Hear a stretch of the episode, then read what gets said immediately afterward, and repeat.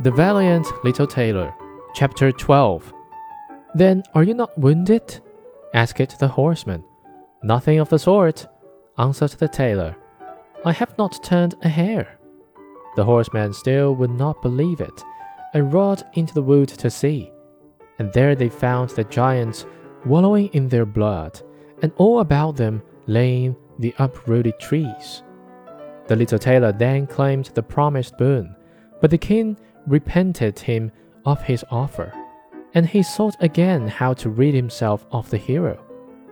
Before you can possess my daughter and the half of my kingdom, said he to the tailor, you must perform another heroic act.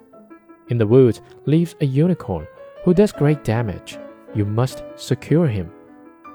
A unicorn does not strike more terror into me than to giants. Seven at one blow. That is my way, was the tailor's answer. So, taking a rope and an axe with him, he went out into the wood and told those who were ordered to attend him to wait outside.